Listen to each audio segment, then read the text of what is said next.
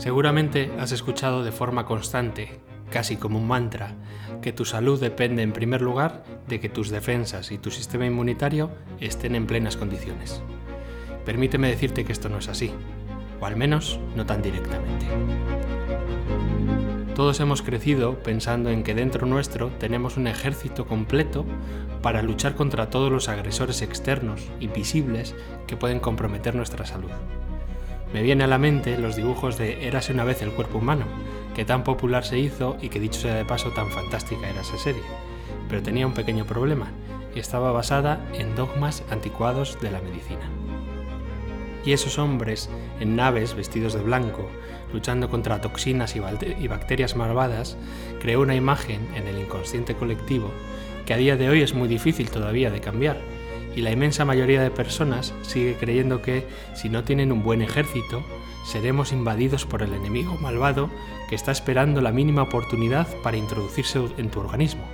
O mejor aún, esta idea me gusta más, es más sofisticada, que el enemigo ya está dentro nuestro, en forma inactiva, camuflándose entre la maleza de nuestras células, para un día, cuando bajes la guardia, porque vas a bajar la guardia algún día, secuestrarte y hacer de ti una marioneta al servicio del virus malvado de turno, como si fuera el malvado de Marvel. Es una idea igual de surrealista que aquella de las armas de destrucción masiva de Irak que nos vendió el señor Bush hace unos años. No te lo tengo que recordar, ¿verdad?, cómo acabó todo eso. Un día tenemos que hablar muy seriamente de dónde viene toda esta teoría del contagio y por qué se hizo tan popular y aceptada por la industria médica. En el capítulo de hoy quiero que conozcas al verdadero director de la orquesta y cómo éste maneja los hilos para hacer que ese ejército que decíamos, nuestro sistema inmune, actúe o no dependiendo de la orden del director. ¿Entendiste? Es decir, hay un sistema en nosotros que ahora te presentaré que da la orden de activar o no la respuesta inmunitaria y de permitir, por ejemplo, que un grupo de bacterias crezca en población para hacer unas funciones concretas aunque esas bacterias sean de las que llamamos negativas. Te suena bastante raro todo esto, ¿verdad? Quédate escuchando este capítulo y te lo cuento. Ya te dije que Vida Biológica es tu podcast de salud, que no es como los demás. Aquí hablamos de salud biológica. Comenzamos.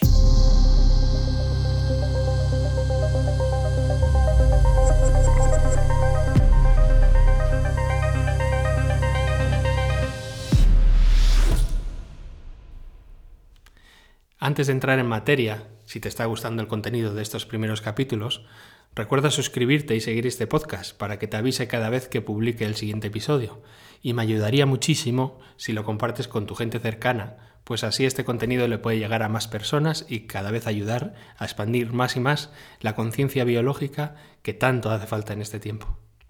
Quiero comentarte también que mucha de la información que voy a compartir a partir de estos capítulos se basa en estudios científicos que son bastante recientes en general, y estoy preparando ya una newsletter con todo este material para que puedas consultar las referencias a las que iré haciendo mención en este y en otros capítulos, y en donde vas a encontrar mucho más contenido. Así que, si quieres profundizar un poquito más en todo esto que te estoy contando, te invito a que entres en saludbiológica.com, te registres y te sumes a recibir el contenido extra de cada capítulo por email. Te comentaba en la introducción que nuestro sistema inmunitario funciona de una manera un tanto distinta a la que nos han contado. No, no te vayas al otro extremo porque ya te conozco, ya sé cómo pensamos todos. Evidentemente, sí tenemos células especializadas en la eliminación de tóxicos y sustancias perjudiciales.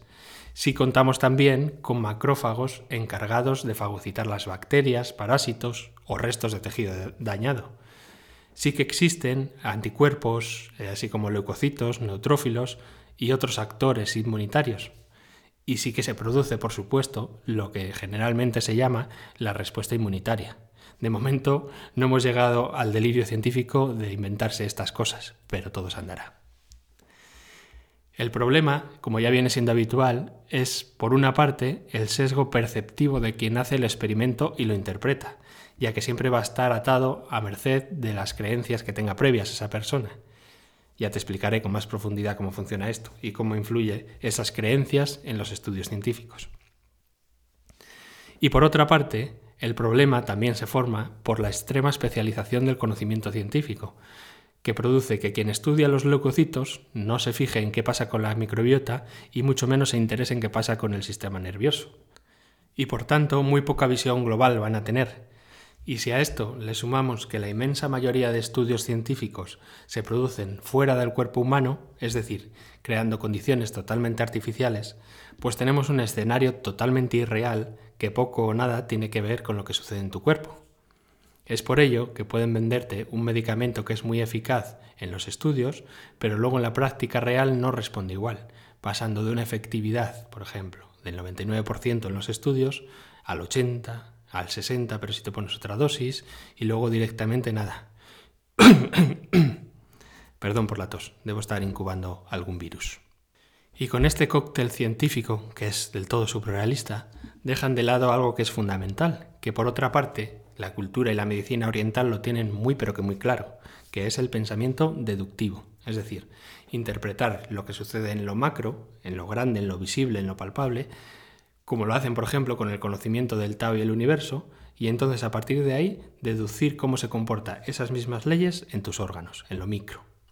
Los occidentales, como somos más chulos y somos mucho más avanzados científicamente que los orientales, aquí pensamos que si sabemos cómo funciona lo más pequeño, por ejemplo, tus átomos, tu ADN, las células, ya vamos a saber qué pasa en lo macro. Y que, por ejemplo, si en una célula, en un contexto artificial de un estudio científico, se vuelve cancerígena porque cambia un gen, nos creemos que ya eso es lo que debe estar pasando en el organismo vivo. Y el problema entonces es que el gen mutó, por lo tanto, el fallo es del gen y no de las condiciones del ambiente en el que la célula estaba. ¿Me sigues por dónde voy? En ese material extra del que te hablaba para la newsletter profundizaremos cómo funciona la ciencia y verás que muchas de estas verdades absolutas que dicen que se demuestra científicamente, pues no son tanto y no son tan sustentables. Sin ese pensamiento deductivo y sin una lógica biológica alguna, pues se llegan a conclusiones que son realmente absurdas y que el problema es que una vez que se establecen como verdad, como verdad científica, son casi inamovibles, excepto para mentes inquietas como las tuyas, en las que queda aún algo de resquicio de pensamiento crítico. Se llegan a conclusiones como que si una persona de 90 años le duele una rodilla, debe ser la edad, es lo normal, ¿no? Pero nadie piensa que la otra rodilla de esa misma persona también tiene la misma edad y no le duele, ¿verdad?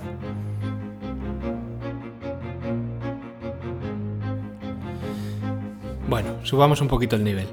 Se llega también a conclusiones absurdas como que si te quedas frío te puedes constipar, porque debe ser que en algún estudio random realizado por la abuela de tu pueblo se vio que era más frecuente los resfriados cuando hace frío que cuando hace calor, y por tanto con la lógica aplastante que suelen utilizar, si seguimos esa secuencia ilógica, el frío produce resfriados, ¿no? Si cuando hace frío hay más resfriados, entonces tiene que haber una relación directa. Ojo, que no lo digo yo, que hay varios estudios que lo afirman. estudios serios, además. Pero como no pueden explicar después por qué las personas que viven en Alaska en condiciones constantes de frío no están constantemente resfriados, pues tratan de darle la vuelta y elaborar otras hipótesis aún más locas todavía. Como la de que, por ejemplo, esta te va a sonar, que como hace más frío, estás en sitios más cerrados normalmente y mucho más tiempo, y los virus acumulan más, y por tanto estás más rodeado por el enemigo.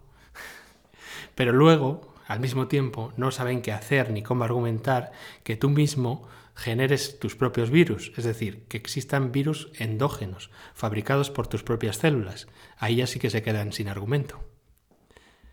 Como ves, a consecuencia de seguir enfocados en una teoría que no es sustentable como es la del contagio, quedan sin pensamiento lateral y dejan de percibir evidencias clarísimas que están ahí delante, que solo tienen que mirar hacia ahí, pero que no lo ven porque dan por hecho dogmas de la medicina y de la ciencia que son indemostrables. Subimos un escalón más, ¿qué tal vas? ¿Lo aguantas? Bueno, creo que esta te va a chocar un poquito más y te va a rascar un poquito más. Pero si después de esto sigues escuchándome y me das una oportunidad a que pueda demostrártelo, entonces romperás un pequeño límite en ti que te hará más libre de pensamiento. Se llegan también a otras condiciones, conclusiones perdón, absurdas, como decía, como que hay bacterias positivas y negativas. Pero esta te la crees, ¿verdad? Y que las infecciones evidentemente las producen las bacterias negativas y las positivas no infectan, van por otro mecanismo, sino que se encargan de cuidar de ti porque son amigables. Y por no abrir la mente a otras posibilidades, se crean engendros teóricos como lo que ahora están tratando de hacer con la microbiota, que es una auténtica locura, y vuelven a quedarse sin argumento cuando, por ejemplo, existe casos de una enorme población de Helicobacter pylori en el estómago, pero no producen ningún síntoma. Helicobacter pylori es esa bacteria que destroza tu estómago y que hay que tratar con fuertes antibióticos, porque dan verdaderamente muchos problemas, pero pueden estar en el estómago sin generar síntoma de infección. O tampoco te saben explicar por qué una E. coli, que es otro tipo de bacteria que puede producirte una infección bastante grave en muchos casos, y es así, al mismo tiempo puedes tenerla en tu organismo sin que te enteres. Es decir, puede estar eh, divagando por tu cuerpo y debe ser que tus leucocitos se echan a dormir, esos eh, agentes del ejército, y no ven pasar por delante de ellos una enorme bacteria. Puede ser que sea eso. Ojo, que esto te lo digo de forma irónica, pero que sucede de verdad. Hay bacterias, comprobadas científicamente, que mandan una señal en forma de químico para que no sean atacadas por el ejército inmunitario, estableciendo una comunicación directa con tu sistema inmune. Sí, como lo oyes. No sé si te das cuenta, pero esto sería como si los terroristas, que son muy malos, fuesen a pasar el día con el ejército que trata de detenerlos. Pero no para que sean detenidos, sino para jugar una partida de cartas y echar la tarde. No sé a ti, pero esto me parece una película de humor absurdo que nada tiene sentido. Buen humor. Sería humor si no fuera porque estamos hablando de tu salud.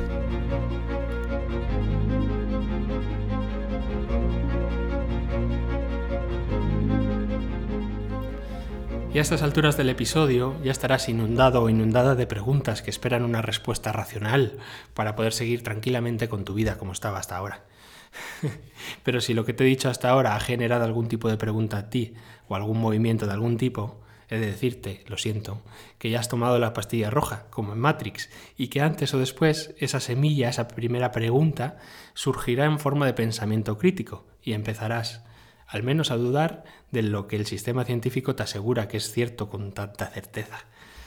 Te recuerdo que la ciencia se basa en eso, en la duda, en el cuestionamiento, y que cuando no se permite esa duda y ese cuestionamiento directamente no hay ciencia. Ahí lo dejo.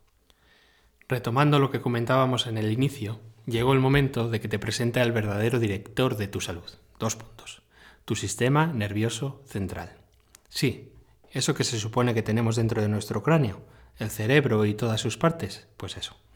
A modo de resumen, te diré que dentro de nuestro cerebro tenemos unos centros neurológicos que funcionan como si fuese un procesador de tu ordenador, que es realmente quien toma las decisiones en base a la infinidad de variables que, y de informaciones que recibe. Pues bien, ese procesador tiene dos brazos ejecutores, que son los que quiero que conozcas hoy en realidad. Dentro de todo ese procesador, que vamos a llamar tu sistema nervioso autónomo, existen dos partes, como te decía, tu sistema nervioso simpático y tu sistema nervioso parasimpático. Estos simpáticos actores, perdón, no me he resistido a jugar con las palabras, son los mandos de tu salud. Y permíteme que en este poco tiempo que nos queda de capítulo lo conecte con lo que veníamos hablando.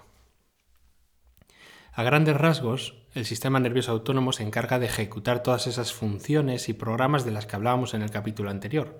Controlar tus latidos, tu respiración, que hagas la digestión, todo eso y además todos los programas biológicos que se activan cuando tú te pones en modo automático, como decíamos. Dentro de este sistema nervioso autónomo, la parte del sistema simpático se encarga de activarnos, de que te levantes con energía cada mañana y te prepara para situaciones en las que requieras mucha energía. Si hablamos en términos de biología, para situaciones que supongan lucha o huida. Imagínate a un animal que tiene que enfrentarse a una lucha o marchar corriendo. Pues todos los mecanismos biológicos que suceden en ese instante los activa el sistema nervioso simpático. Por otra parte, contamos con el parasimpático, que es el encargado de todo lo contrario, de relajarte, de ayudar a recuperar tu cuerpo mientras descansa por la noche y además comanda otras muchas funciones, como por ejemplo la respuesta inflamatoria cuando te haces daño y tienes que regenerar alguna célula, o también maneja o incide directamente en el proceso de la digestión, que normalmente se tendría que producir en un estado relajado. Para que entiendas de forma rápida cómo funcionan estos dos agentes, te diré que cuando sientes estrés, ya sea un estrés como nosotros lo entendemos, o un estímulo externo que suponga un estrés para el cuerpo, se va a activar el sistema simpático. Por el contrario, cuando solo quieres comer, dormir, comer, dormir, etcétera, etcétera, eso es signo de activación parasimpática. En condiciones normales hay más predominancia, evidentemente, del sistema simpático durante el día, nos activamos durante el día, y cuando llega la noche se activa más el parasimpático, y lo vas a detectar porque es el que hace que te duermas en tu sofá por la noche. Bueno, pues cuando estás muy estresado, por ejemplo, con tu simpático a tope, tu sistema nervioso hace que haya otras consecuencias en tu organismo por esa sobreactivación del sistema nervioso. Influye, por ejemplo, en tu circulación, en tus latidos, haciendo que haya más presión arterial o más latidos por, por minuto. Provoca la pérdida de sueño y de apetito, por ejemplo, y si ese estrés es mantenido en el tiempo y en intensidad, va a producir también cambios en el funcionamiento de nuestras células, es decir, cambios en el ADN y en las respuestas que van a dar las células. En cambio, cuando tu parasimpático es el que trabaja de forma más intensa, además de ese cansancio y recuperar el apetito, va a activar o va a permitir que haya procesos que conocemos habitualmente como inflamación, infecciones, fiebre, mareos, de hecho, como curiosidad te diré que hay un nervio que sale de tu cabeza que se conoce como el nervio vago. Sí, esto de los nombres es graciosísimo, no lo puse yo, pero también se llama nervio vago, que controla y comanda todo lo que pasa en tu tubo digestivo y tu digestión. Bueno, el caso es que si este nervio, el nervio vago, se lo estimula demasiado, es como que se estresa. El vago no está acostumbrado a trabajar. Y si se lo estimula con maniobras de fisioterapia o de osteopatía, puedes producir directamente diarreas en la otra persona. Esto para que entiendas también que cuando se estimula mucho el parasimpático, pueden producirse síntomas que entendemos como enfermedad habitualmente. Bueno, como último punto sobre esta parte simpática y parasimpática, te diré que siempre que hay un estímulo simpático fuerte, es decir, un estrés que active mucho el simpático, va a seguirle siempre una respuesta igual de fuerte de su opuesto, en este caso del parasimpático, como si el cuerpo tratase de nivelar constantemente las dos partes de la balanza. Por tanto, empezamos a conectar que cuando nuestro cuerpo sufre un estrés, como te decía, se activa el simpático y una vez se deja de sufrir ese estrés, ya no es necesario que siga esa activación del sistema nervioso simpático. Y va a entrar el parasimpático para encargarse de equilibrar y balancear la situación. Pero ¿qué sucede? Que esto lo va a hacer, como decíamos, con el estímulo igual de fuerte que haya sido el estrés que se ha sufrido. Por tanto, cuanto más fuerte sea el estrés, más síntomas va a poder generarse después cuando se activa el parasimpático. Como te dije y como estás viendo, esto es como una gran orquesta y el verdadero director es ese procesador que está en nuestro cerebro, que da la orden de activar el simpático o el parasimpático de acuerdo a lo que haya que hacer.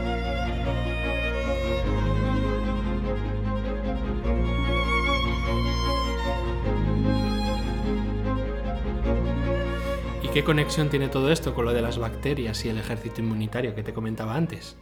Atento, atenta, que aquí viene una gran clave. Es una gran revolución y ahora entenderás por qué.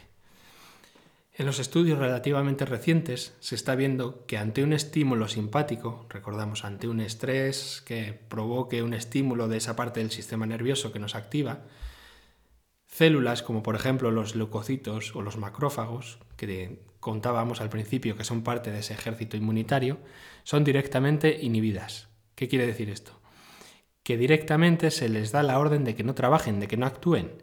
Y cuando estas células no trabajan, sería equivalente a decir que tienes las defensas bajas. Por tanto, cuando tienes un estímulo simpático, un estrés, ese estímulo nervioso hace que tu ejército sea mucho más permisivo, incluso que se eche a dormir, como decíamos, permitiendo que las bacterias se reproduzcan y crezcan más en población, tanto las positivas como las que consideramos negativas. Lo sorprendente y revolucionario de todo esto, el antes y el después, es que esas bacterias que llaman negativas también responden al director de orquesta. Es decir, que aunque crezcan rápido en población, mientras estén con ese estímulo simpático que decíamos, en esa activación, no producen la infección como la conocemos, No tienes nada más que, fijarte qué pasa cuando tienes un estrés y estás constantemente activado. No, no, sientes ni dolor. ¿Cuándo sientes el dolor o los síntomas? Cuando llegas a casa, te relajas y empiezas a soltar tensión. Ahí es cuando empiezan a aparecer esos síntomas. Bien, pues esto es muy parecido. Mientras está ese estímulo simpático, no producen síntomas de infección. Pero recuerda, sí que van a aumentar en población, pero no vamos a tener infección. De ahí que haya momentos como los que decíamos del Helicobacter pylori el estómago, que puedes tener el estómago lleno de bacteria de Helicobacter pylori y no tener síntomas. Solo cuando el director de orquesta, en este caso el procesador que decíamos, cambia el patrón de la música y activa el parasimpático, es cuando se dan las condiciones suficientes para que todas esas bacterias que han estado creciendo se pongan a trabajar y hacer la función que son especialistas en hacer. Y como consecuencia de ese trabajo notamos los síntomas que llamamos infección, derivados de restos y de sustancias de desecho que producen estas bacterias al trabajar. Por esto mismo, y esta es la dificultad al explicarlo, siempre se ha interpretado que las bacterias son malas, porque en realidad algunas de las sustancias que producen mientras trabajan pueden provocarnos los síntomas que llamamos infección. Eso es real y en los estudios se ve, por eso eso es incuestionable. El tema está es que en que por no ver más allá y no mirar el campo completo, se pierde mucha información de lo que sucede en realidad. Y lo peor de todo, y lo más grave, es que viendo de forma segmentada este comportamiento de la bacteria, que produce, como decíamos, sustancias que no son beneficiosas para nosotros cuando está trabajando, esta misma acción reafirma la creencia de que la bacteria es negativa, porque está produciendo algo que nos produce un mal, un dolor, un síntoma, etc. Esa misma lógica que acabamos de ver antes Sería lo mismo que si nosotros pensamos que los bomberos tienen culpa de las consecuencias que tiene un incendio, porque en un incendio, mientras ellos están trabajando en apagar el fuego, se generan restos calcinados de las estructuras que se están quemando y el ambiente se vuelve tóxico porque cuando echas agua al fuego se genera un humo que es tóxico para el organismo. Entonces, eh, sería la misma lógica, estamos en la misma situación, pero no lo pensamos igual porque entendemos que los bomberos tienen una función distinta cosa que no pasa con las bacterias, que seguimos interpretando que porque están siempre donde hay un incendio son las causantes del fuego. Soy consciente de que todo lo que hemos tratado en este capítulo quizá pueda ser demasiada información de una vez, pero te invito a que lo escuches todas las veces que sean necesarias para comprender cada una de las frases que están pesadas milimétricamente.